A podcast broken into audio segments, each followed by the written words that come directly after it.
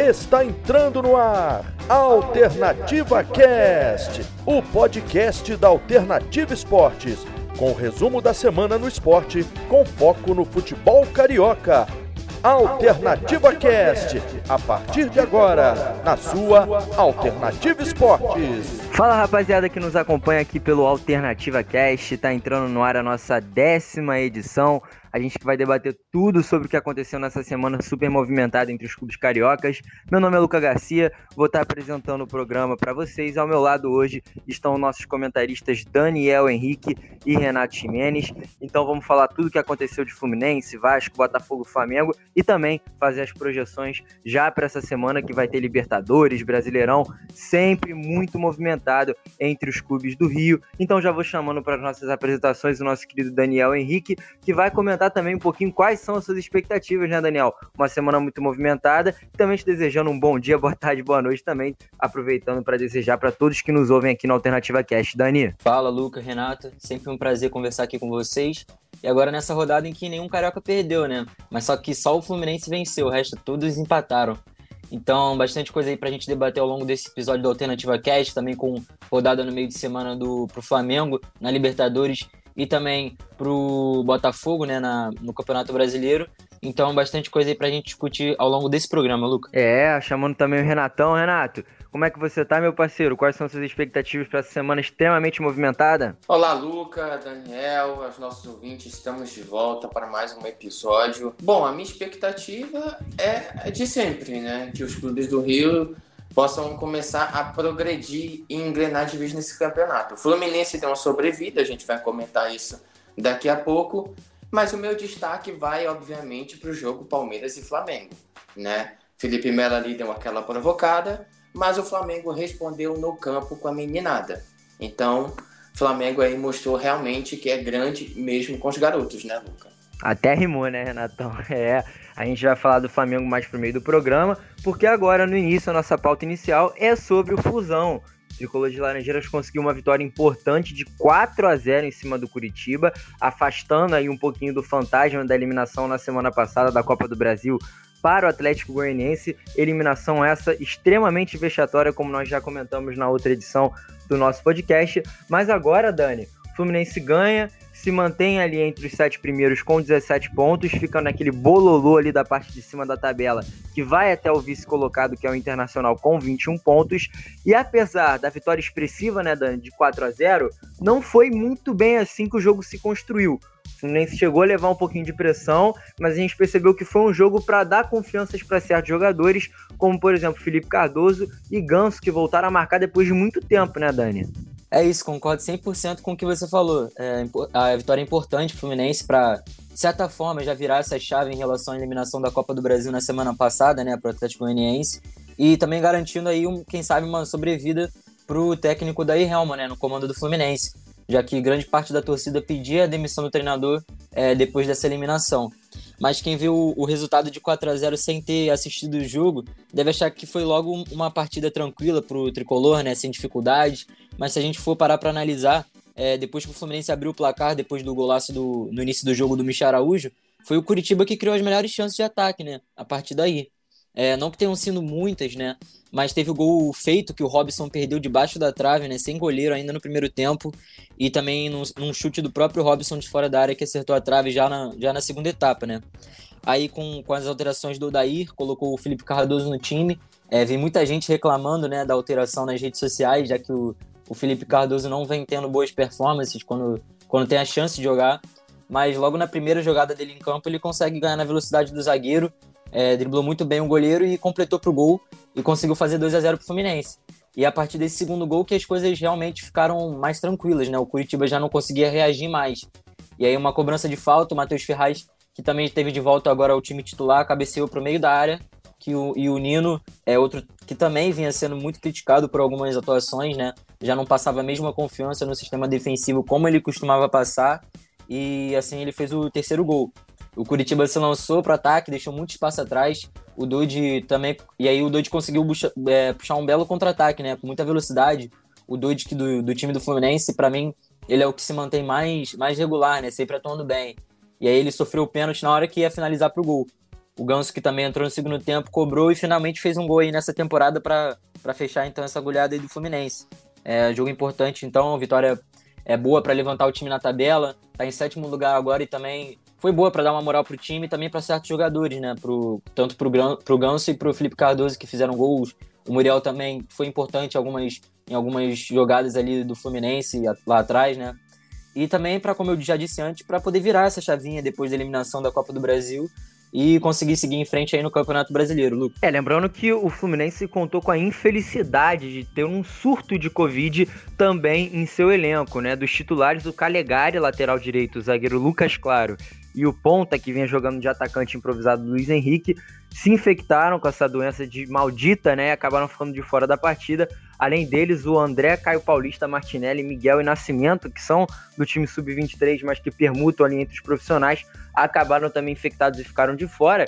Então, Renato, foi um Fluminense com alterações e alterações que entraram bem, como o próprio Daniel já disse, né, o Renatão? Porque o Fred, ele até que fez uma boa partida enquanto esteve em campo. Tivemos ali também uma boa atuação do Igor Julião. Salvo engano, foi ele que deu assistência para o gol do Felipe Cardoso o Matheus Ferraz se consistindo ali muito bem na zaga com o Nino, e aí um jogador que perdeu a moral e não conseguiu talvez virar essa chavinha nesse jogo foi o Gidão, o Egídio que ficou de fora, acabou sendo bancado pelas péssimas atuações que vinha tendo, entrou o Danilo Barcelos, né Renato, que a gente já percebe que dá uma maior segurança para esse time tricolor, né? Pois é, Luca, é, eu confesso que quando eu fui, fui olhar o os melhores momentos do jogo e vi que o Felipe Cardoso tinha feito o gol, fiquei até meio impressionado, principalmente como foi. A bola ali foi meio é, rasteirinha ali no, no, travessão, mas o importante é que a bola entrou e isso vai dar confiança para ele, porque vinha recebendo oportunidades, mas não estava conseguindo transformar essas oportunidades em gols. Renatão? Oi. Só um comentário, só te complementando isso para também acrescentar um pouquinho mais de informação ao nosso papo, lembrando só para os nossos ouvintes que o Felipe Cardoso ele ia ser dispensado pelo Fluminense, mas com a venda do Evanilson para o Porto, o técnico da Helma acabou preferindo por mantê-lo no time. Então era um jogador que já estava para ser descartado, né, Renato? Isso dá realmente uma maior confiança, como você bem disse. É, exatamente. É, tanto para ele agora como para o Odaí, que deve ter respirado fundo e pensado: tomei uma boa escolha em mantê-lo no time. Em relação ao Fred, acredito que agora que ele voltou, né? do, da quarentena do Covid. Acredito que ele agora vai ser o titular absoluto pelo baixo rendimento do Marcos Paulo na função. Mas é que tá, vamos, vamos interagir mais sobre essa questão do jogo. É, quando eu fui olhar os detalhes do jogo, eu vi muita gente falando assim, reclamando, né, que o, a, sobre a atuação do Fluminense. Eu falei assim, pô, mas 4 a 0 ainda estão reclamando, torcida protestando. Aí fui olhar mais a fundo isso e realmente é, até ali a segunda parte do segundo tempo, o, o jogo estava muito equilibrado. Né? Talvez até um, uma certa vantagem para o Curitiba tentando mais um empate. Tanto que acertou a bola na trave duas vezes. Né? O Fluminense foi engrenar o, os 4 a 0 na parte final do jogo. Ali a defesa do Curitiba ali parece que sofreu um apagão. O Fluminense foi e aproveitou as chances. Mas o meu recado para a torcida é: calma, o importante agora é o Fluminense ganhar, pela quantidade de jogos é, ruins que a equipe via fazendo, sem resultado, estava caindo na tabela e com uma vitória dessas acabou subindo para a sétima colocação. Tá muito equilibrado? Tá, mas é um respiro é, que, que a torcida precisa até agora. Porque querendo ou não, embora a atuação não tenha sido das melhores, foi um 4 a 0 e 4 a 0 dá muita moral e tranquilidade. Isso não tem para onde correr. O Daí já estava até sendo ameaçado no cargo, né? O Vinícius Sacramento e eu, no último episódio, até chegamos a comentar que até o momento desta gravação, o Odaí poderia ser, ser, demitido se não vencesse o Curitiba. Então segurou o cargo, né? E aí é, é o que a gente tem no país. Os técnicos brasileiros trabalham para manter cargo, não para um estilo de jogo.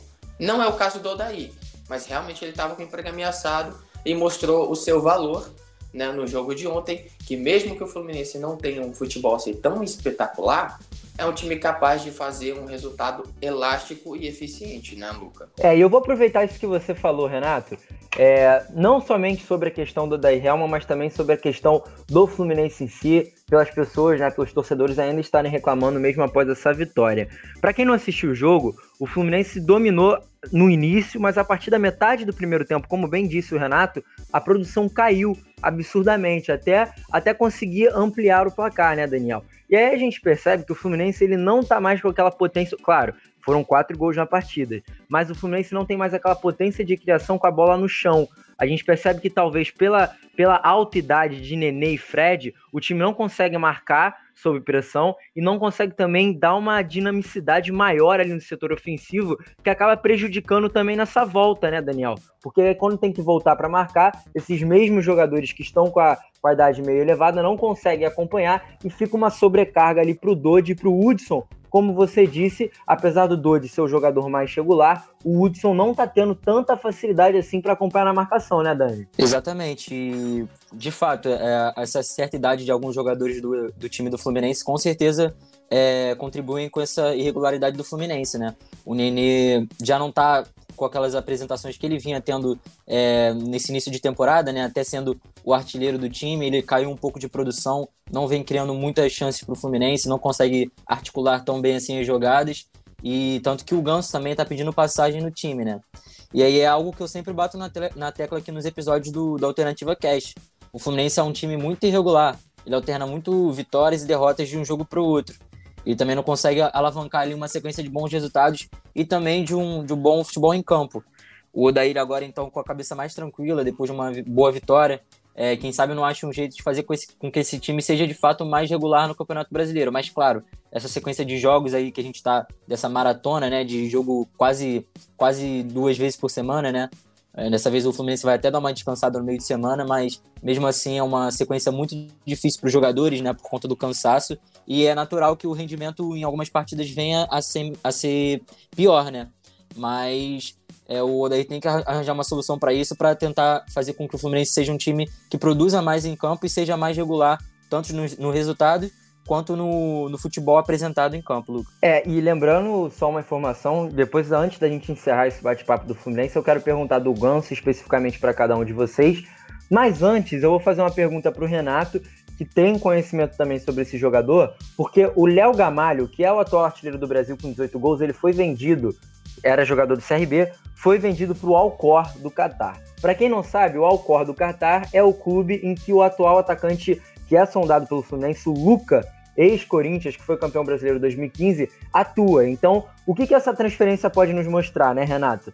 Que pode ser que com a saída do Léo Gamalho para lá, o Alcor realmente libere o Luca para o Fluminense, que já tem tudo prontinho para fazer os seus exames e acabar assinando com o tricolor. O Vinícius Sacramento, no nosso último episódio do podcast, disse que não é uma boa alternativa. Aí eu quero saber com você, Renato, nas atuais condições financeiras do Fluminense, tendo em vista que só tem o Fred como centroavante, um jogador já com mais de 30 anos, uma idade elevada, que não aguenta mais esse ritmo do Campeonato Brasileiro. Você acha que é uma boa opção para ataque do Fluminense? Não, vou concordar com o Vinícius. Eu não acho que seja o cara que vai vir resolver o problema ofensivo do Fluminense. A melhor opção seria trazer o próprio Léo Gamalho para o Fluminense.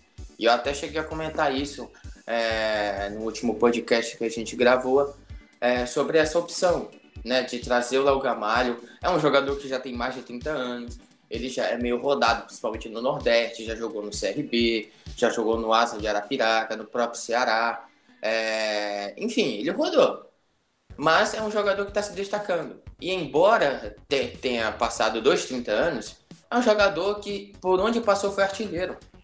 Não é que ah, ele, é, esse ano é um ano que ele está tendo é, é, a sorte, entre aspas, de ser o artilheiro do Brasil e fazer muitos gols. Não, por onde ele passou, ele foi artilheiro, né? Então é um jogador que há muito tempo até já merecia uma, uma oportunidade né, em um clube maior.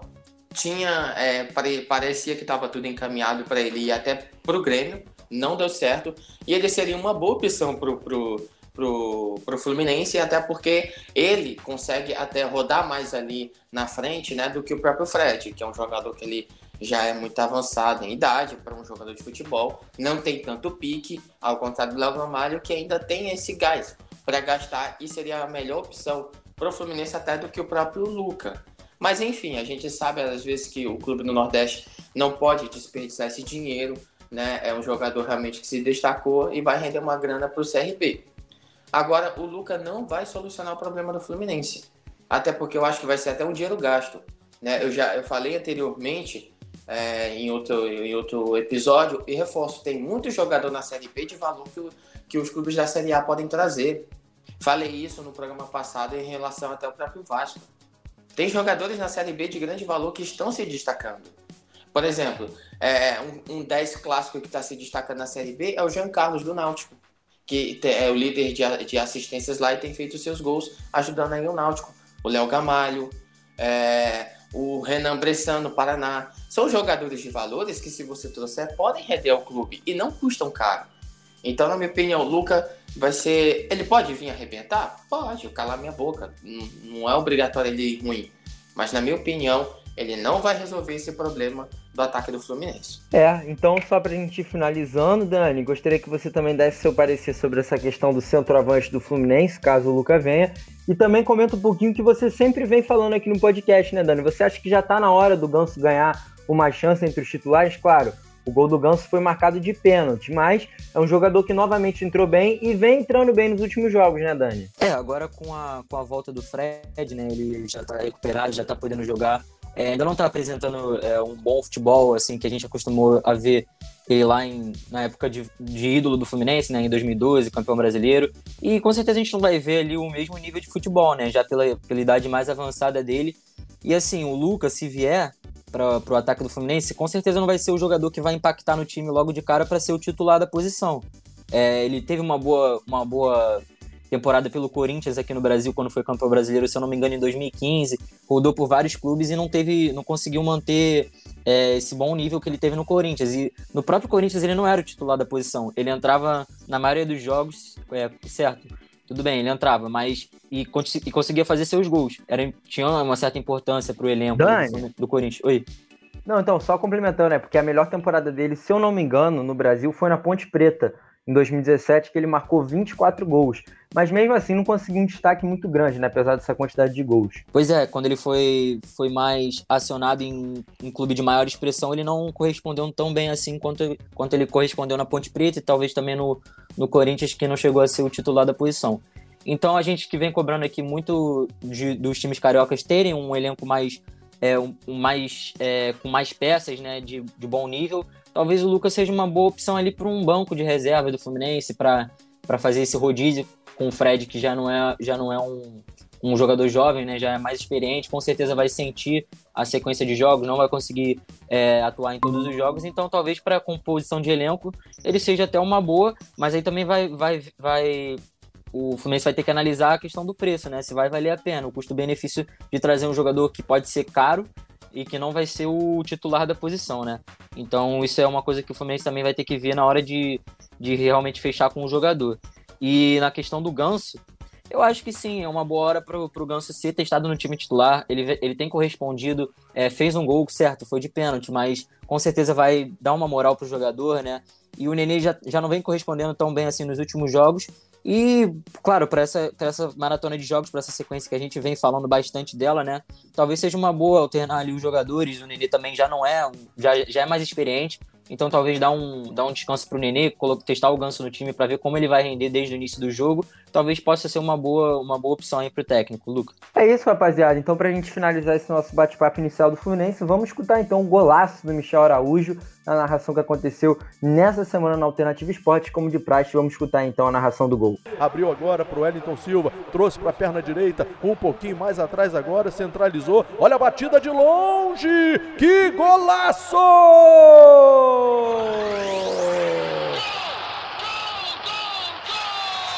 Gol!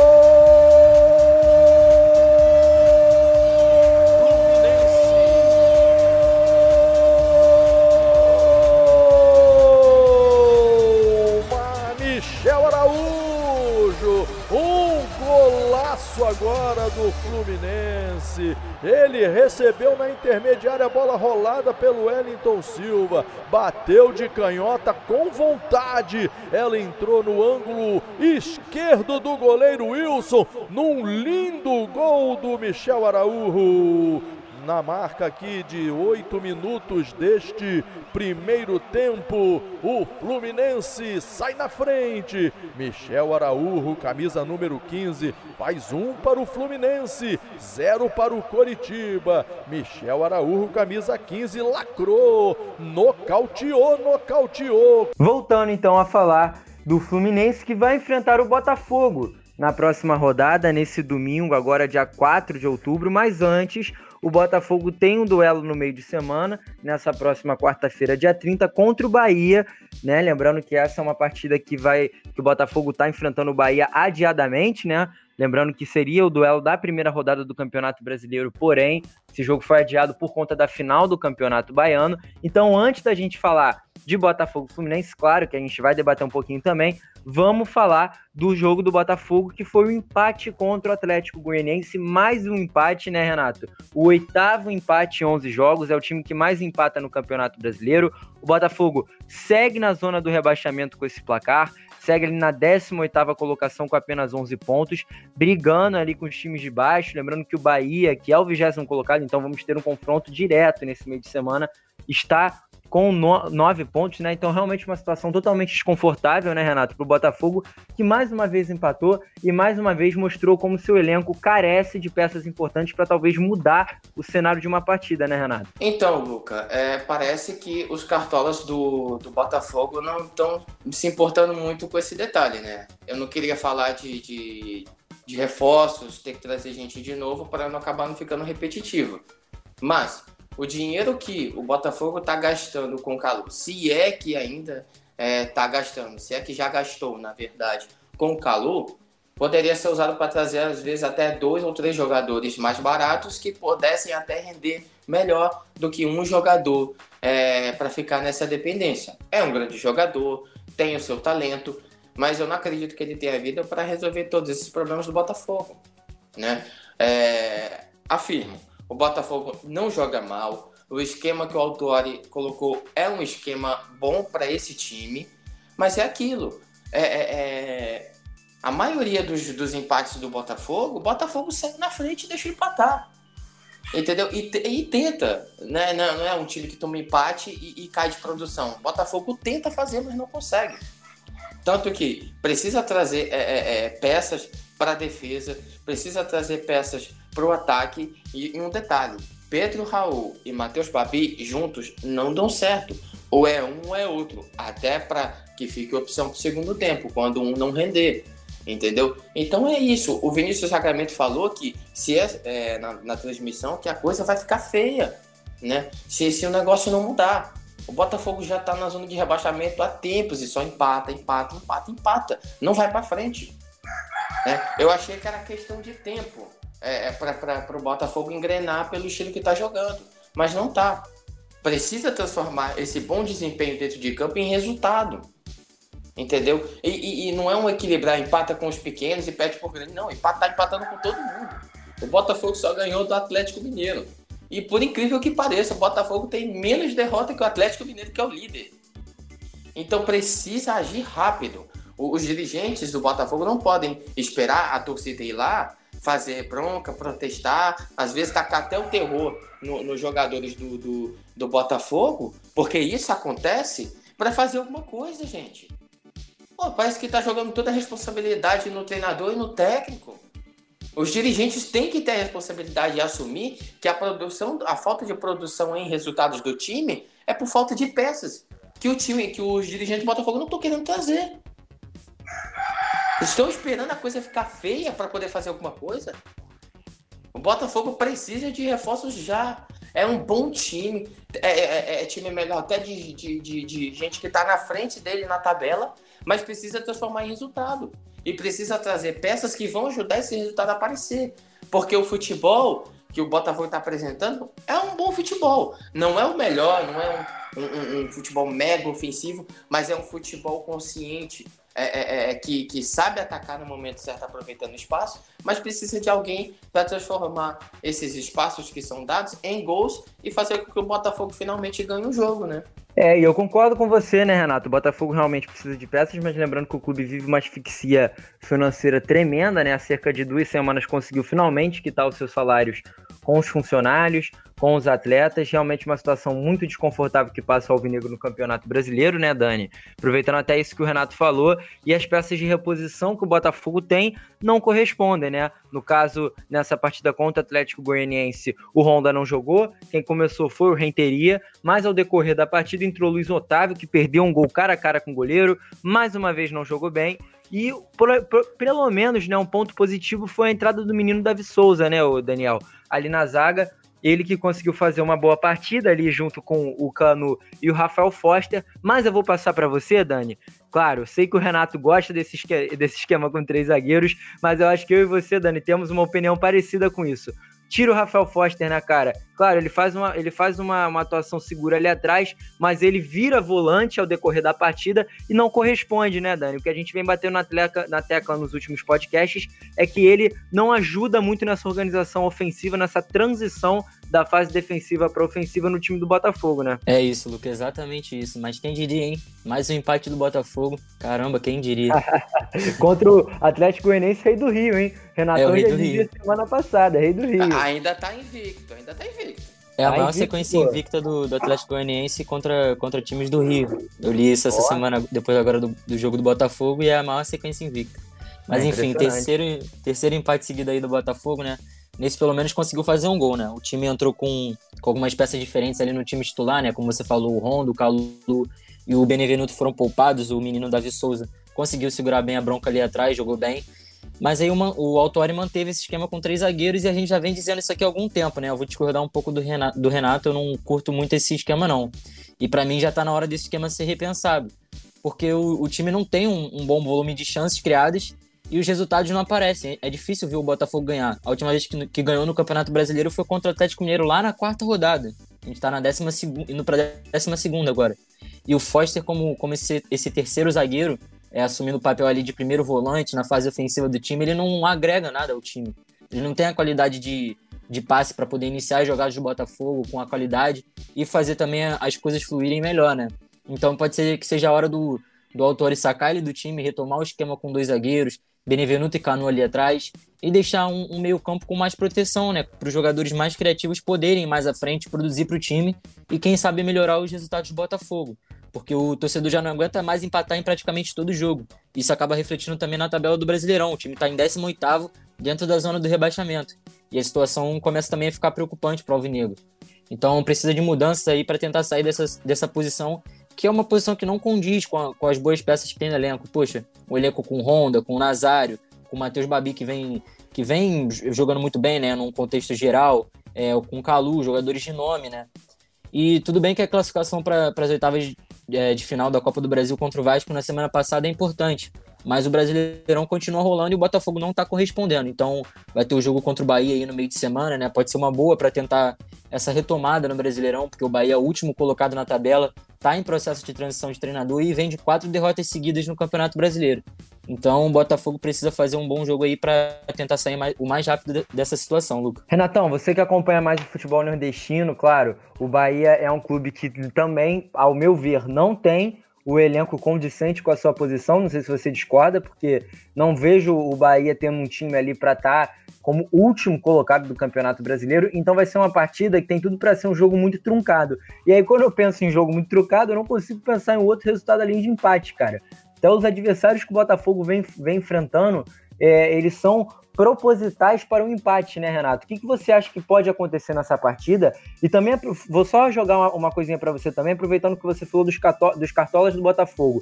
Por exemplo, uma informação: Luiz Henrique, que foi para o Olympique de Marseille, com a cotação atual do real, né, a desvalorização atual do real, é a maior venda da história do Botafogo e o Botafogo tinha apenas 40% de seus direitos. Foi uma venda de 31 milhões de reais, superando até o Dória em 2014, claro, com essa desvalorização do real. Você acha que também tá na hora do Botafogo parar de vender jogador bom barato, cara? Porque pode ser que logo menos aconteça, por exemplo, do Davi Araújo, um jovem que vem entrando bem, acabar sendo vendido a preço de banana também. Claro, 31 milhões não é um preço de banana, mas o Luiz Henrique é um jogador que, que tem um futuro promissor, né? Então, Renato, queria que você comentasse sobre essas duas perspectivas. A possibilidade de um empate novamente contra o Bahia e também essa, essa cisma que o Botafogo tem em vender jogador novo por um preço de banana. Pois é, é essa, é uma, essa é uma coisa que me irrita bastante aqui no, no, nos clubes do Rio, né? Porque isso não é só uma coisa do Botafogo. Fluminense e Vasco Fluminense, também tem... né? É, o Fluminense tem muito isso, né, Renato? É, o Vasco também. O Vasco também tem muito isso. É, um, teve um que o Matheus Vital, na época, tava, tinha feito um bom campeonato brasileiro. O Corinthians comprou a preço de pechincha. Né? Na época, o presidente era até o Eurico Miranda. Vendeu a preço de banana. Né? Então, era um jogador que estava em alta na época e foi vendido a, a pouco preço. Mas, enfim, falando do Botafogo, essa questão. Eu acho que o problema não é nem vender o jogador. Mas, poxa, deixa ele terminar a temporada Vai que pelo restante do campeonato ele tinha mais destaque e o Botafogo conseguisse vender ele para uma outra equipe que pagasse até mais. A gente não sabe, mas parece que bate um desespero nesses dirigentes que, que quer vender a qualquer custo para ter um dinheiro. E eu não sei o que acontece, porque vende, parece que não paga nenhuma dívida do clube, porque a dívida só aumenta, e não traz ninguém para poder repor a peça. Eu acho isso impressionante. Impressionante.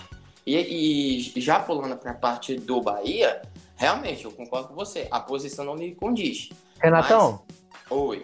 Antes de você falar do Bahia, queria que você também comentasse, que você já estava nesse assunto, a falta de planejamento dessa diretoria do Botafogo também, né? Porque vende o Luiz Henrique e libera o Luiz Fernando pro Grêmio por empréstimo. Então fica sem jogador de velocidade. Agora no elenco só tem o Davi Araújo, que é um menino de 21 anos que veio do Real Brasília. Então, realmente, muito disso que você falou de falta de planejamento, né, Renato? Pois é, é, você até me lembrou do, do, do Luiz Fernando. Era um jogador que estava que tava começando bem né, no Campeonato Brasileiro, estava tendo o seu destaque e Botafogo libera. É, é, cara, assim, é, é, eu fico sem palavras, desculpa, eu fico sem palavras. É impressionante a falta de competência que essa diretoria está tendo. Mas para chegar né, na mídia e criticar o Flamengo, tá todo mundo lá na frente. É impressionante. Agora, para dar cara a tapa para explicar o porquê que o Botafogo é, é, não consegue engrenar ou porque o planejamento não está funcionando, se é que tem um planejamento, ninguém aparece. Ninguém aparece. É, é, é impressionante. A torcida do Botafogo. É, é, é, eu, eu, até entendo a torcida do Botafogo, porque, tipo assim, o Botafogo tá lá, tá ganhando o jogo, parece agora vai engrenar, vai engrenar, vai engrenar. Aí deixa empatar, continua lá atrás. Se desses sete, oito empates, o Botafogo tivesse ganhado dois, já seriam mais seis pontos, o Botafogo tava lá no meio da tabela. Com duas vitórias, se tivesse perdido as cinco, mas com duas vitórias já estava no meio de tabela. Mas não tá porque empata demais. Entendeu? Então, é, é, é uma falta de planejamento que, assim, não tem como descrever. É falta de competência, acabou. Falta de competência. Ele só aparece a pouco para fazer uma crítica pro Flamengo. Aí, sim, todo mundo aparece. Entendeu? Então, pô, vamos dar cara a tapa. Vamos agir, né? É, trazer um. Tipo assim, o um Botafogo precisa de reforço trazer um garoto do é, Real Brasília, que você falou o nome do clube que, que, que o jogador chegou, não foi? Exatamente, mas ele é um bom, ele é um bom jogador, Renato. Davi Araújo vem demonstrando o que, a que veio, pelo menos está entrando bem nessas últimas partidas. Tudo bem, mas tipo assim, não dá para jogar toda a carga em cima dele. E não é um jogador só. O Botafogo precisa de um pacote de bons reforços, né? É, é, eu, eu, eu, sempre vou, vou bater nessa tecla aqui. A mesma coisa do Fluminense. Tem muito jogador na Série B de valor que podem trazer, que não são caros e que podem render muito mais e ajudar o Botafogo. Não vou dizer render melhor que outros, né? Porque o time do Botafogo é esforçado. Né? Pode ser que não tenha a, a, é, a qualidade técnica suficiente para estar tá resolvendo jogos, mas são jogadores esforçados, isso não dá para negar. Agora, com um combo de dois ou três reforços ali, um de cada posição, é, talvez ajude o Botafogo a engrenar de vez, a de repente não sofrer tanto empate, ou quando sofrer empate ter reação para poder fazer o 2 a 1 o 3 a 2 enfim. Precisa. Então essa falta de, de, de, planejamento, como você falou, é impressionante, é, é algo de deixar sem palavras. Já a questão do Bahia é o contrário. O Bahia, como você falou, não, não, o elenco que tem não condiz com a posição que tem. Né? É, a gente sabe que o, o Roger aí tava, foi demitido, estava numa fase meio complicada. Eu não o teria tirado, porque o problema não era o Bahia, não era o Roger. Tá? Trouxe o Mano Menezes e o time ainda não engrenou. E lembrando, o Bahia tem Gilberto, tem Rodriguinho, tem Gregory, tem Nino Paraíba, tem Juninho, chegou Elias, aquele Elias que jogou na seleção brasileira, no Corinthians, no Flamengo, né? Ele estava quase certo com o Santos, mas o Mano Menezes que o treinou ali, que o lançou no Corinthians, deve ter feito aquela ligação e ele acabou acertando com o Bahia. Tem um é, o Renato, só lembrando que o, o, Elias ele não pôde para o Santos, porque o Santos, pela falta de pagamento é, ao Roche Pato, se não me engano, é, decorrente aí do, do Soteudo, é, ficou proibido novamente pela FIFA de fazer novas contratações. Então acabou que broncou essa negociação do Elias com o Santos. Ah, tá, tá. É, mas acredito que mesmo assim o Mano Menezes teve peso nessa negociação, né? Até porque ele tinha propostas de outros clubes. Mas enfim, é, é, é um meio de campo recheado, é, tem, uma, tem uma boa linha defensiva, uma boa tem Cleison também. Enfim, o time do Bahia é muito bom. É muito bom. Mas tá faltando engrenar. Né? O Mano Menezes chegou aí, fez até um, uma boa estreia, é... mas o Bahia acabou perdendo na, naquele jogo contra o Atlético Goianiense com o gol até do próprio Jean, goleiro, né? E... Mas é um time que vem com força. É um time que é, não desiste, sempre busca o jogo, tem qualidades e peças para isso e vai dar trabalho ao Botafogo. Não acredito que acho que dessa vez não vai ser um empate. Né? Ou o Botafogo vai ganhar né, ali na superação, ou o Botafogo vai dominar, ou o Bahia vai acabar dominando o Botafogo. Porque é um bom time, o Elias sabe comandar esse, esse meio de campo, tem talentos e peças muito boas que estão jogando bem, mas é a mesma situação do Botafogo joga bem, mas não consegue o resultado. Mas duas equipes que estão precisando aí de um sobrevida, né, para não ficar muito lá atrás, vai ser o jogo da vida até o momento no ano para as duas equipes. Vai ser um jogo muito bom. É, a expectativa é que as duas equipes realmente vá para cima como tem o costume de jogar, né? O Botafogo ali da sua maneira e o Bahia à sua maneira e que sai bastante gols. Mas quem perder, Luca, pode ter certeza que vai se complicar muito ainda, porque o pior que o empate é uma derrota, né? É, a situação do Paulo Tuori vai ficando um pouco desconfortável.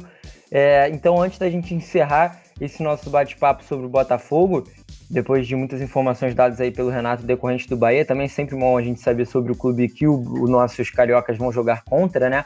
Só para não perder o costume dos palpites dos clássicos, claro, é só final de semana a partida entre Fluminense e Botafogo, né, que vai ser válida pela 12ª rodada do Campeonato Brasileiro, lembrando que vamos ter transmissões na Alternativa Esporte, a partir desse domingo, então 11 horas da manhã, Botafogo Fluminense, com narração do Thiago Giulianelli e reportagens do Almeno Campos. Então, eu queria que você, Daniel, começasse seus palpites. Quanto é que você acha que vai ser esse clássico entre Botafogo e Fluminense? Simples, Luca. Um a um.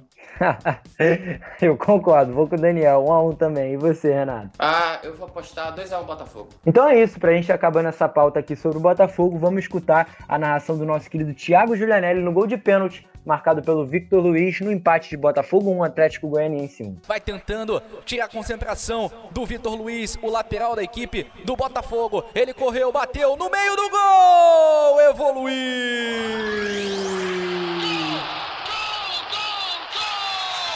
Gol!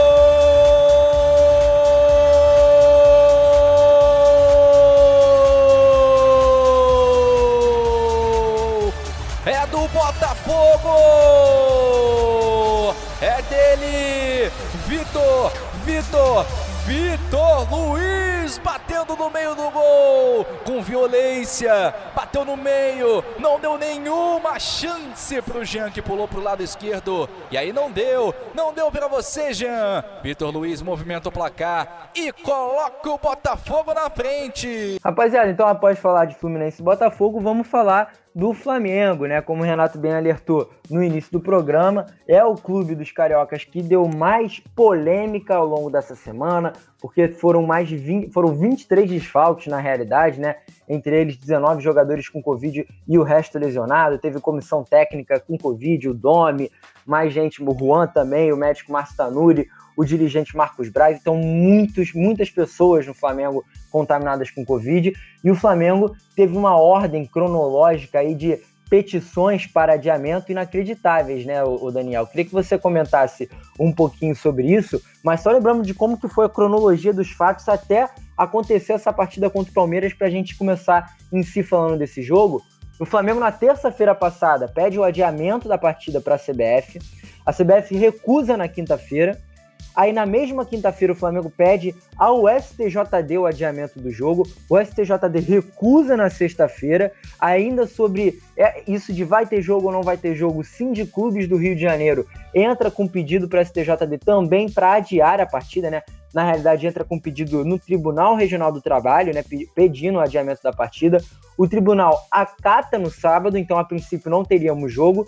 Aí a Saferj pede também um adiamento no domingo, também no TRT, e no ST, o STJ valida a decisão do TRT no domingo, então realmente muitas coisas acontecendo o TRT ainda proíbe o Flamengo de, de treinar até o TST confirmar o jogo ali 20 minutos antes da partida começar, 10 minutos na realidade antes da partida começar. Então, realmente, uma confusão que deu entre esse jogo de Flamengo e Palmeiras. Daniel, queria que você desse sua opinião sobre é, o que, que, deveria ter sido, o que, que, deveria ter acontecido na realidade, se você concorda com a posição que o Flamengo tomou desde o início dessa confusão. Eu já vou me antecipando a sua resposta. Eu discordo totalmente da diretoria rubro-negra. Acho que é mais um passo dado para o afastamento dessa diretoria dos demais clubes do Campeonato Brasileiro. Pois é, né, Luca? Muita confusão nesse, nesse pré-jogo, né? Eu, eu, vejo os dois lados com um pouco de razão.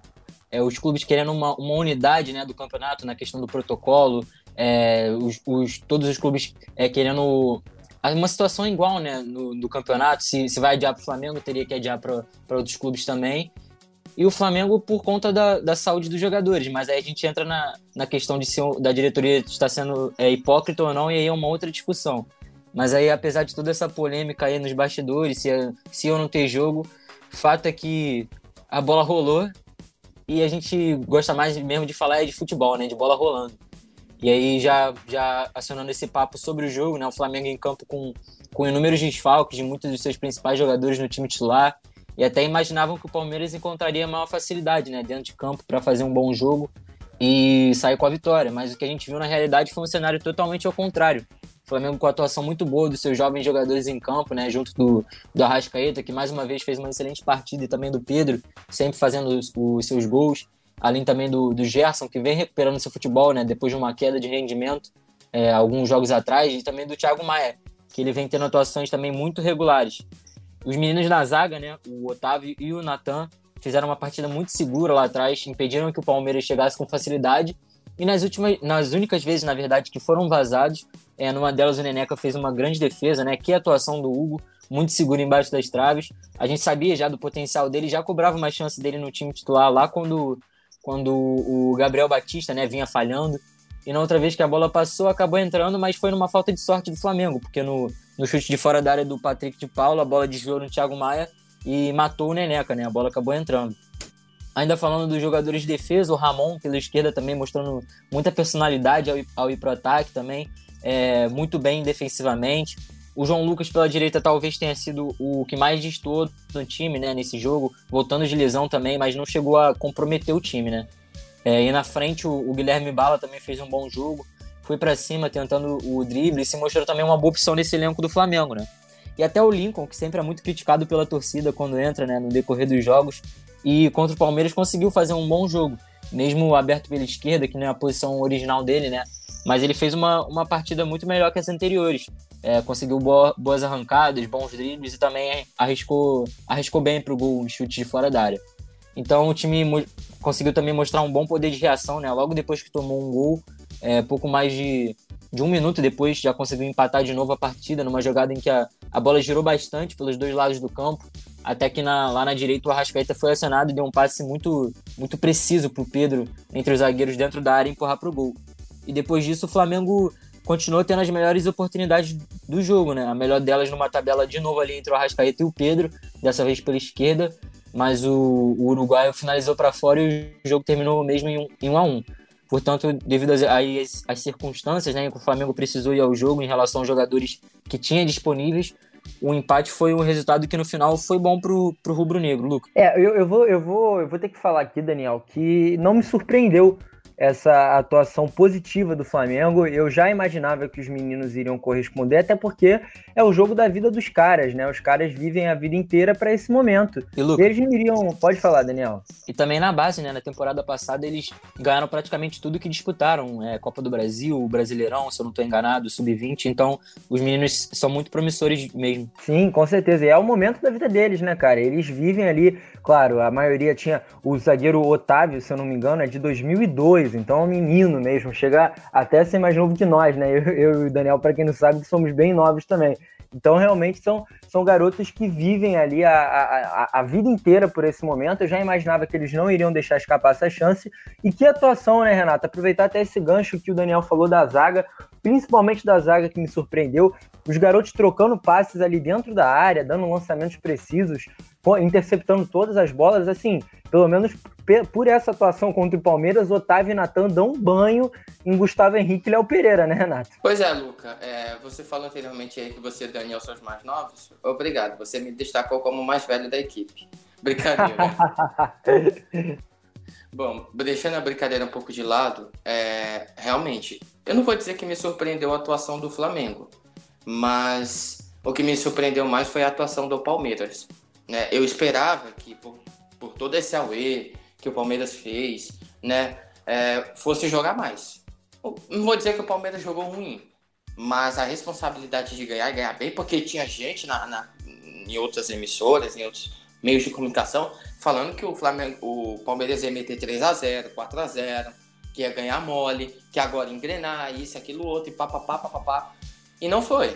Não foi. E o Flamengo teve muito mais perto de ganhar esse jogo do que o Palmeiras. Né? A gente sabe do, do embrólio que foi essa Renato, semana. Oi.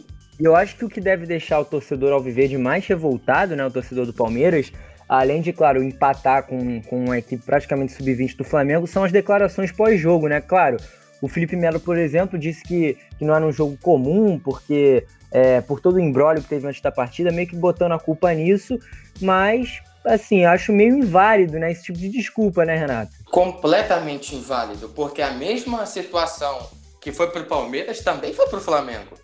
E pior, são garotos novos que não têm experiência em, é, em, em Série A. Eles têm. Eu, eu, eu até coloquei no, no, no, no, meu Instagram uma enquete, é, sem querer fazer mexer, arroba Renato 94, me sigam lá, por favor. É, eu coloquei uma enquete, uma declaração do Vanderlei Luxemburgo falando justamente disso, né? Que era um jogo diferente, que a concentração desse vai ter no jogo, não vai ter, atrasa ou não atrasa, ele acaba afetando na atuação dentro de campo. Eu perguntei se ele tinha razão, era mimimi. 87% disse que era mimimi. E é, é mimimi, é desculpa, né? É, querendo passar pano ali no, no que o próprio jogador, Felipe Melo, fez no começo ele, dentro de campo, postou em sua rede social no Instagram: cadê os fujões? E depois que o jogo acabou, né, inclusive o gol do Pedro é, é, foi uma falha defensiva dele, porque é ele, ele era quem estava mais próximo do Pedro e não foi na jogada. Pelo contrário, dá para ver até que ele tira um pouco o pé, é, dizendo que estava recebendo ameaças. Óbvio que a gente aqui não é a favor dessas coisas, mas é, é, tentando centralizar é, é para um outro lado né, e não aceitando ser zoado também. É, eu, eu não sou desses caras chatos assim, ah, não pode zoar, tem que ter respeito. Tem que ter respeito, mas provocação, ela existe, faz parte do jogo, faz parte do futebol. Né? A irritação, acredito que não seja por ele ter provocado, mas na hora de ser zoado, ele colocar uma pose de vítima, dizendo que estava sendo ameaçado. O, o, ele arrancou até o vídeo né? A, a foto, a postagem dele provocando o Flamengo do Instagram. Então, é, é, os jogadores do Palmeiras precisam tomar consciência. Não ficar se blindando no Vanderlei Luxemburgo. E o Vanderlei Luxemburgo não está fazendo esse time jogar. É um time resulta resultadista. Não é um time que joga bola. Né? Já o Flamengo, não. O Arrascaeta ali comandou ali o time. Né? É... Ele até deu uma declara... um, um discursozinho ali para os jovens, né? no vestiário antes do jogo, que parecia que empolgou o time inteiro. Porque do goleiro Hugo até o atacante Pedro, até o Lincoln, o Daniel falou bem, até o Lincoln jogou bem. Né? Então, assim, quem merecia realmente ter ganho o jogo pelo empenho, pela garra, era o Flamengo.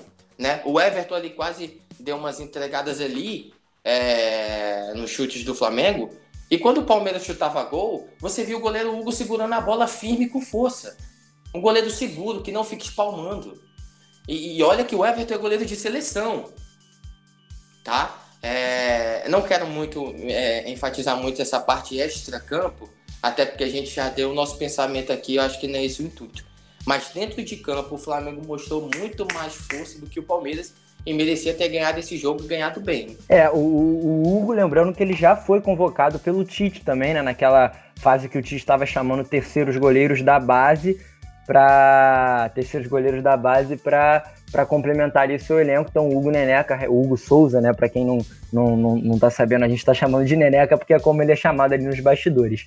O e eu Hugo já realmente... o escalei no Cartola, tá?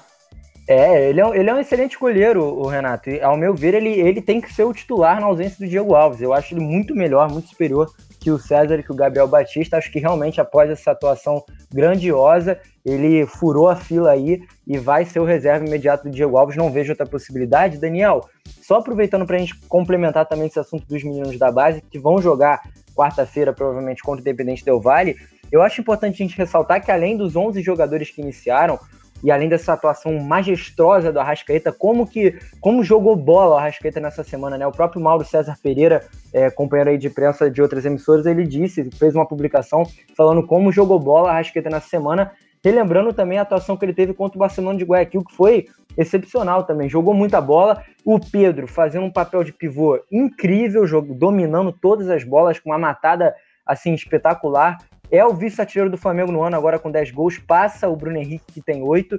E além desses meninos que jogaram, os meninos que entraram ao decorrer da partida também foram muito bem, né, Daniel? O Richard Rios, colombiano ali da base do Flamengo, entrou, entrou improvisado ainda de lateral e amassou ali, jogou muito bem, né, cara? Então são alternativas que aparecem para o time profissional do Flamengo, já avisando essa próxima partida contra o Independente Del Vale, se você já quiser entrar nesse assunto, Dani. Exatamente, Luca, né? O Richard Rios, que ele é um meio campo, ali um volante, entrou no jogo no lugar do Guilherme Bala, começou o jogo, ou seja, na ponta, ali pela ponta direita do campo, é, depois recuou na saída do João Lucas, que saiu mais uma vez lesionado e já vai ser de falta também para quarta-feira.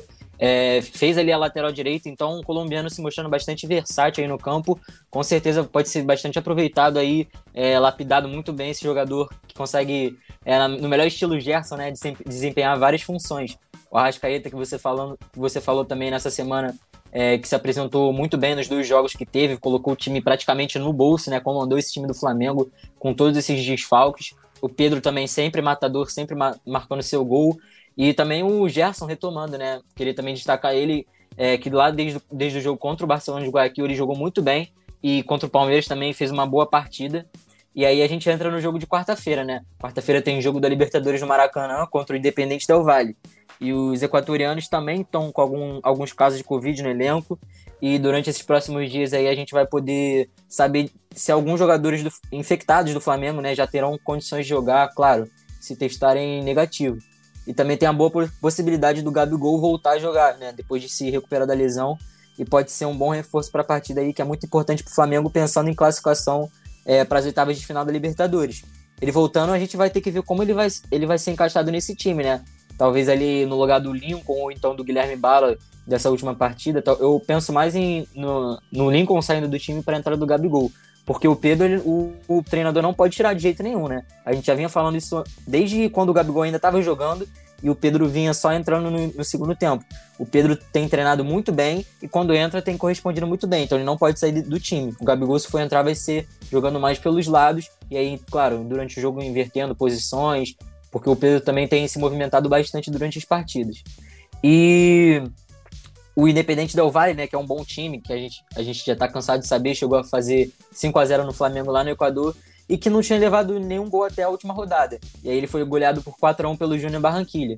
E se o Flamengo vencer e o Júnior Barranquilha não vencer o seu jogo contra o Barcelona de Guayaquil, o Flamengo se classifica. Mostrando então a, importância aí de um bom resultado na quarta-feira, Lucas. É, lembrando que os jogadores que o Daniel se refere que podem voltar ao time, os jogadores que testaram já para a Covid em suas residências nessa última segunda-feira. O resultado deve sair hoje, terça-feira, até o fim do dia. Esses jogadores são os que testaram lá no dia 19, né? 10 dias atrás. Então, Felipe Luiz, Mateuzinho, Isla, Diego, Michael e Bruno Henrique. São esses seis jogadores que podem reforçar o Flamengo nesse jogo contra o Independente Del Vale na próxima quarta-feira. E claro, São jogadores que, mesmo reforçando, lembrando que são jogadores que vão reforçar após 10 dias sem fazer treino algum. Então eu queria já aproveitar, passar para o Renato. Renato, você acha que mesmo esses jogadores testando negativo, é, claro, eles podem estar com vírus ainda, só é, resumindo isso para a galera, né? Eles podem ainda estar com vírus dentro dos seus corpos, mas eles podem não estar mais transmitindo, né? O que permitiria que eles fossem a campo contra o Independente Del Vale, que teve cinco jogadores já testados positivos. Então, Renato, você Luca. acha que... Pode falar, Renato. Então, Luca, eu, eu sinceramente eu manteria, né? Eu acredito que o Flamengo apresentou um bom futebol, obviamente eu acho que pode, eles podem render bastante no jogo da Libertadores nesse meio de semana. Eu acredito que deveria ser mantido sim. Talvez uma peça ou outra ali entrar no lugar, mas como você falou, os jogadores estão retornando, mas não estavam treinando, estavam de quarentena, enfim, todo esse processo que a gente sabe. Eu manteria e faria substituições do, conforme a necessidade do jogo para o Flamengo é, não sofrer muito ali também, né, e não botar toda a dependência nos garotos. Então, só lembrando, rapaziada, confirmando isso que o Renato falou, eu acho que o único jogador que deve ser titular dentre esses que vão testar provavelmente negativo para a Covid-19, mesmo após essa quarentena sem treinos, é o Isla, que deve jogar improvisado ali na zaga junto com o Natan, porque o Flamengo não escreveu mais zagueiros, né? Não escreveu mais meninos da base na Libertadores e a Comebol descartou essa possibilidade. Então, se o Flamengo tiver sete jogadores já entre campos, mesmo que seja sem banco, o Independente Del Valle chegou a empatar com o Barcelona de Guayaquil no Campeonato Equatoriano nesse final de semana, então já vem de uma derrota e um empate, pode ser que tenhamos um placar um pouquinho diferente. Então, para a gente ir finalizando esse bate-papo do Flamengo, vamos escutar aí o gol do Pedro, é, que aconteceu nesse final de semana justamente contra o Palmeiras, depois desse todo esse embrólio que teve durante essa semana para a, a realização ou não dessa partida. E volta o Mengão, a Rascaeta abriu na ponta direita com Guilherme, cruzou dentro da grande área, olha o Pedro! Tá lá dentro!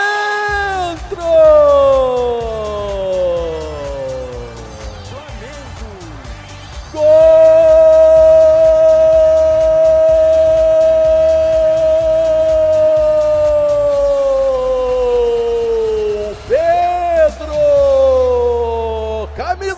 Calcio!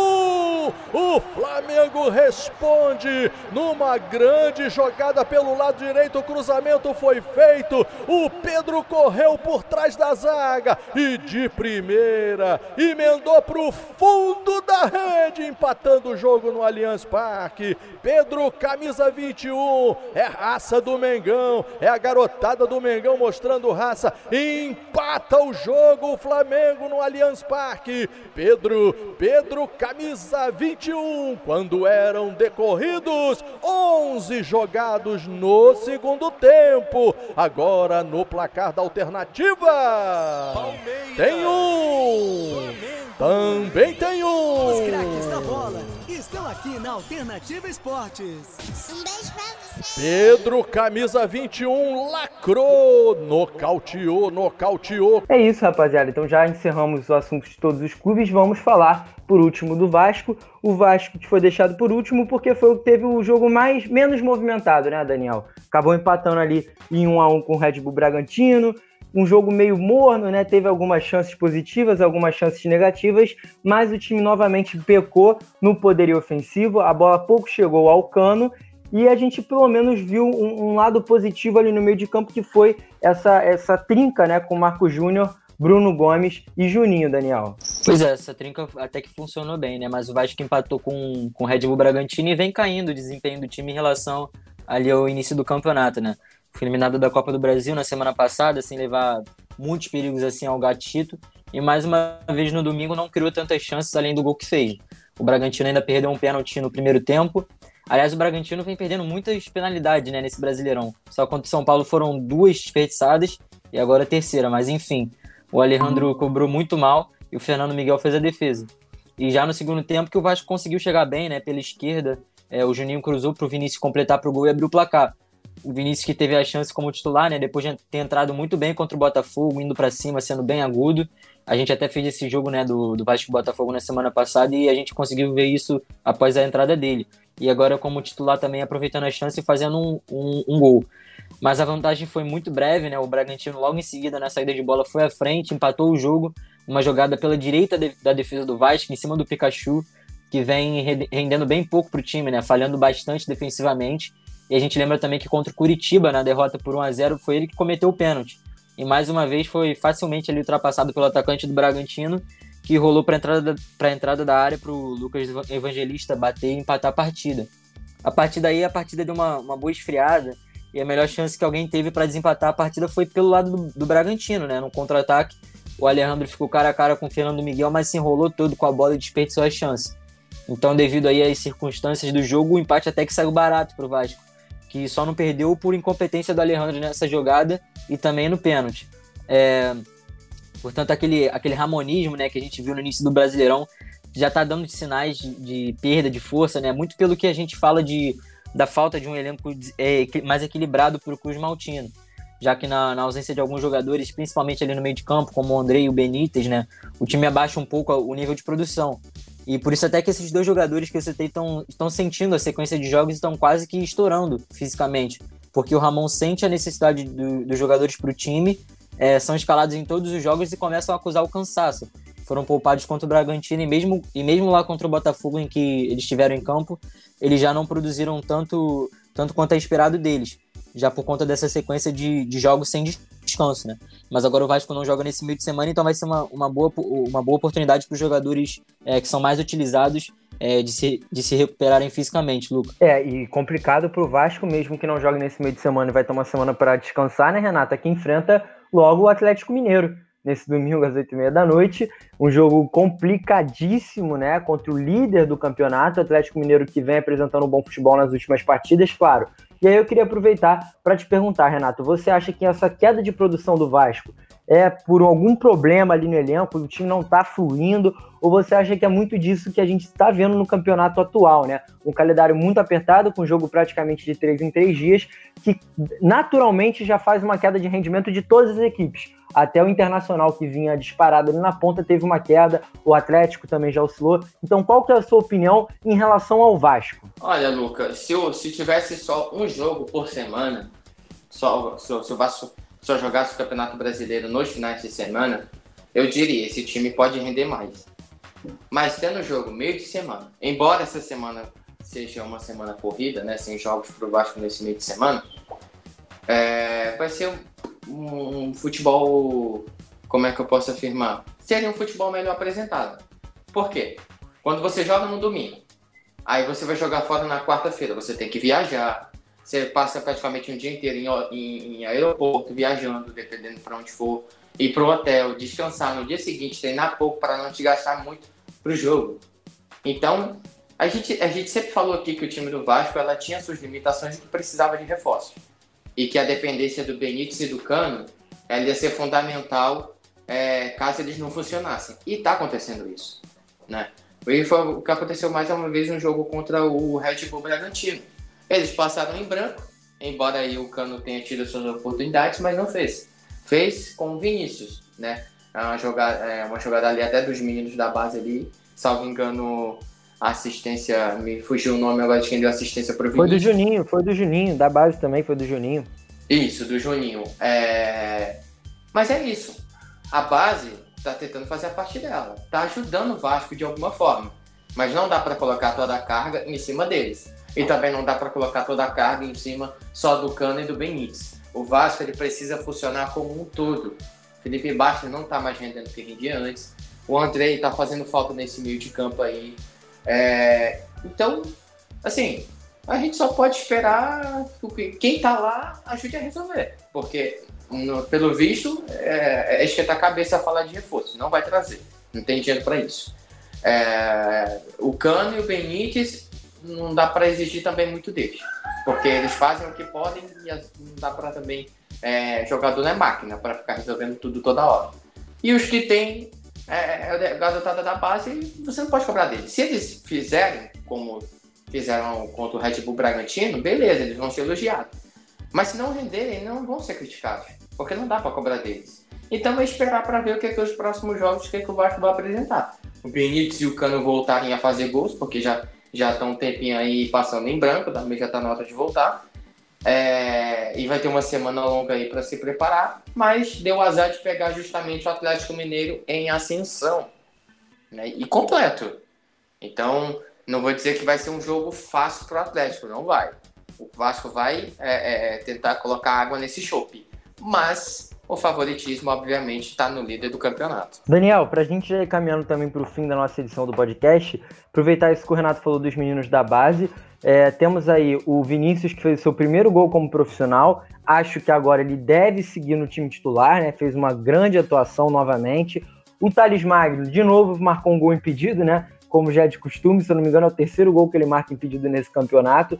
Vem tentando recuperar o seu bom futebol. O Juninho apresenta como uma boa opção. E o Bruno Gomes, pode ser uma opção no lugar do Felipe Baixo, né? Como o Renato falou, o Felipe Baixo não vem apresentando aquele futebol apresentado no início do Campeonato Brasileiro e pode ser substituído por um desses três aí que completou o meio de campo contra o Bragantino, ou o Marco Júnior, ou o, o próprio Juninho, ou o Bruno Gomes. Então, qual que você acha que deveria ser o meio, o meia ideal do Vasco, né? Lembrando que pode ter o retorno do Andrei e do Benítez aí para essa partida contra o Atlético Mineiro. Olha, Luca, eu acho que pelo, pelo retrospecto das últimas partidas, apesar do Juninho é, ter feito uma boa partida na, no final de semana, mas eu acho que de, ele deve ir com o Andrei, com o Marco Júnior e com o Benítez, né? Porque o Felipe Bastos realmente caiu muito de produção e o, o Marco Júnior vem representando melhor em campo do que o, o Felipe Bastos é, nas últimas partidas. E você falava dos jogadores da base, né? E, e tem sido uma, uma coisa em comum entre os, entre os times do Rio, né?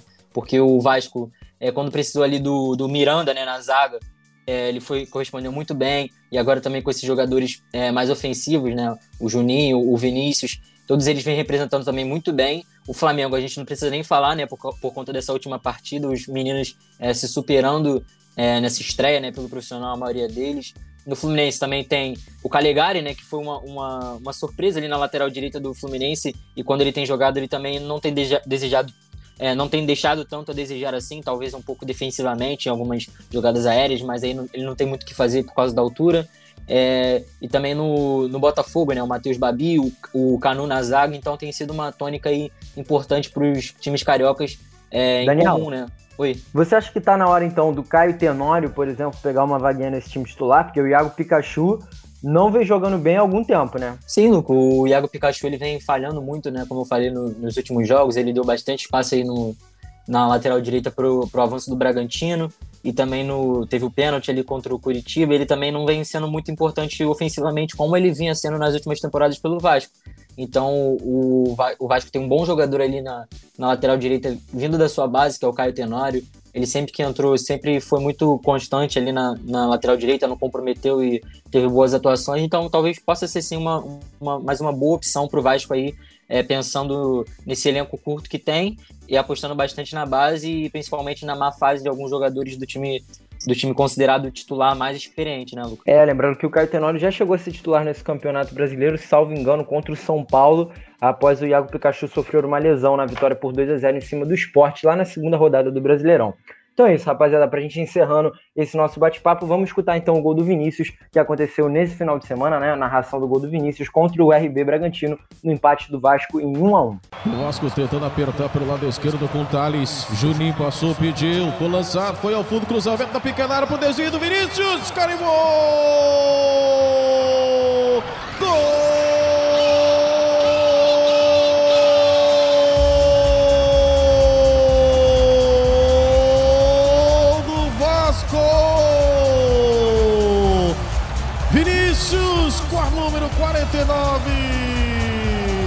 Na marca dos 4 minutos deste segundo tempo.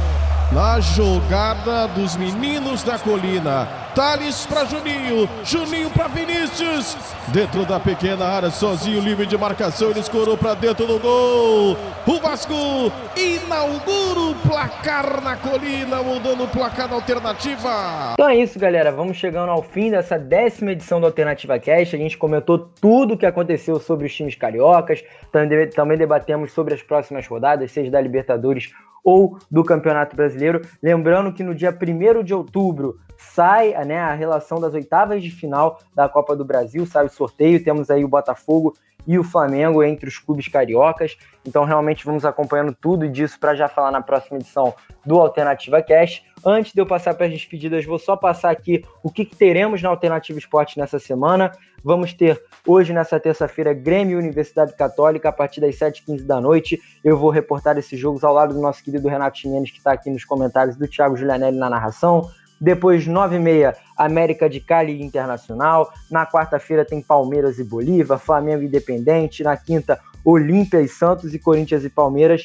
E no sábado, já vamos debatendo também no outro podcast, vai ter Grenal, vai ter Palmeiras e Ceará, Red Bull Bragantino e Corinthians, no domingo Botafogo Fluminense. Então, rapaziada, realmente é muito jogo que a Alternativa Esporte vai cobrir. Sintonize nela para acompanhar tudo de melhor do futebol nas web rádios. Então, já vou chamando para as despedidas, primeiramente Daniel. Daniel, te desejar um bom resto de dia para você e também pedir o seu destaque para essa semana que vai vir com muitas partidas na Alternativa Esporte. Valeu, Luca, valeu, Renato. Sempre um prazer fazer o Alternativa Cast com vocês. É, e para essa semana eu vou estar na transmissão na quarta-feira, às 7h15 da noite, no jogo entre Palmeiras e Bolívar pela Libertadores, é, na narração do Emanuel Santana, e nos comentários do Yuri Bertolin como convidado. Então a gente espera que todo mundo possa acompanhar essa transmissão é, pela quinta rodada da Libertadores. E a gente torce também para que os times que vão jogar nesse meio de semana, o Flamengo e o Botafogo, consigam fazer boas partidas.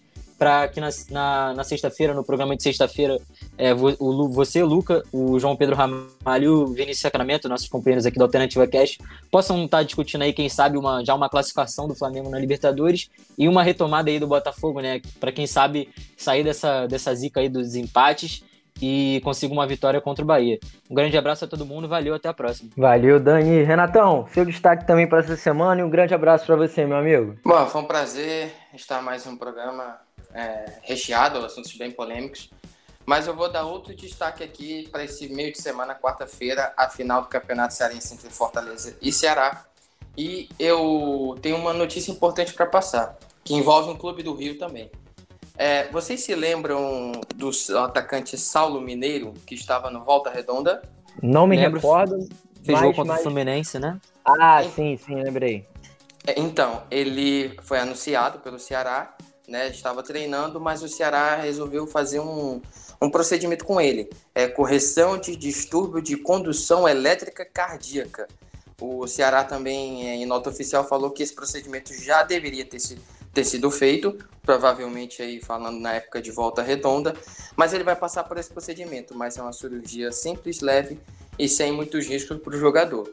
Né? Poderia estrear no Clássico Rei, mas por conta disso vai ficar de fora. E o Rogério Ceni, completando aí mil dias no Fortaleza, recebeu homenagens, é, se declarou ao Fortaleza, disse que o Fortaleza fez viver muitas emoções e também está tendo um embrólio aí se eles vão com titulares ou reservas na minha opinião, claro, amante de futebol, vamos com força máxima para incrementar esse clássico. Mas o meu destaque é esse: Fortaleza Ceará, final do Campeonato Cearense, meio nessa confusão aí da pandemia, foi marcada para esta quarta-feira, Luca. Muito obrigado a todos por terem ouvido. É, até a próxima, se Deus quiser, e vamos esperar que os clubes do Rio arrebentem essa semana. Então é isso, rapaziada. Informação de todos os campos do Brasil. A nossa alternativa Spot sempre cobrindo tudo direitinho para deixar tudo bem destrinchado para vocês. Agora, vou também dando o meu parecer, o meu tchau para todos os nossos web que nos acompanham. Vou estar hoje, terça-feira, é, a partir das sete e meia da noite na transmissão de Grêmio e Universidade Católica com o Thiago Julianelli e o Renato Chimenez. Então, sintonize lá na Alternativa Esporte para nos acompanhar. E também vocês vão ficar agora na escuta do nosso companheiro Vinícius Sacramento, que vai resumir tudo o que aconteceu no GP da Rússia de Fórmula 1. Então é isso, rapaziada. Grande abraço a todos e eu fui. Olá, meus amigos do Alternativa Cast. Por aqui, Vinícius Sacramento. Estaremos juntos no episódio da próxima sexta-feira. No último domingo, o GP da Rússia poderia marcar a vitória de número 91 de Lewis Hamilton. Poderia, mas também na verdade a prova foi decidida antes mesmo da largada. O inglês da Mercedes aproveitou a saída dos carros dos boxes para fazer simulações de largada. Esse é um procedimento normal, todo piloto faz até mesmo nos treinos. Mas tudo tem hora e lugar, né, meu irmão? Os comissários de prova consideraram as manobras perigosas e feitas em local inapropriado. Logo no comecinho da corrida, cada barbeiragem dessa foi punida com 5 segundos. Hamilton obviamente xingou muito no Twitter, digo, digo, no rádio da equipe. Quem eu não vi se foi punido ou não foi o Leclerc, que tirou o Lance Stroll da prova, fazendo o canadense bater na primeira volta e provocando a entrada do safety car. Se bem que pilotar a Ferrari de 2020 eu acho que já é punição mais do que suficiente. O Hamilton pagou os 10 segundos no pit stop e não conseguiu ir além do terceiro lugar. Vitória do finlandês Valtteri Bottas e o meu futuro cunhado Max Verstappen, o belga holandês da Red Bull, chegou em segundo. Preocupada com possíveis novos protestos no pódio, a Fórmula 1 foi lá e proibiu o uso de camisetas. O Hamilton então resolveu caminhar pelo paddock com um óculos onde se lia Black Lives Matter, Vidas Negras Importam, na lateral. Gênio, gênio, gênio. A próxima perseguição aos recordes será no dia 11, o GP de Eiffel, da Alemanha. O nome é em homenagem à região do país onde fica o circuito de Nürburgring. Mas Vinícius, por que, que não chama GP da Alemanha e pronto? Simples, porque o nome GP da Alemanha é uma marca registrada do circuito de Hockenheim, e como a prova é em Nürburgring, tem que ser outro nome. Geralmente, nas outras temporadas, essa prova se chamava GP da Europa, mas nesse ano deram o nome de GP de Eiffel. O endereço da velocidade você conhece muito bem.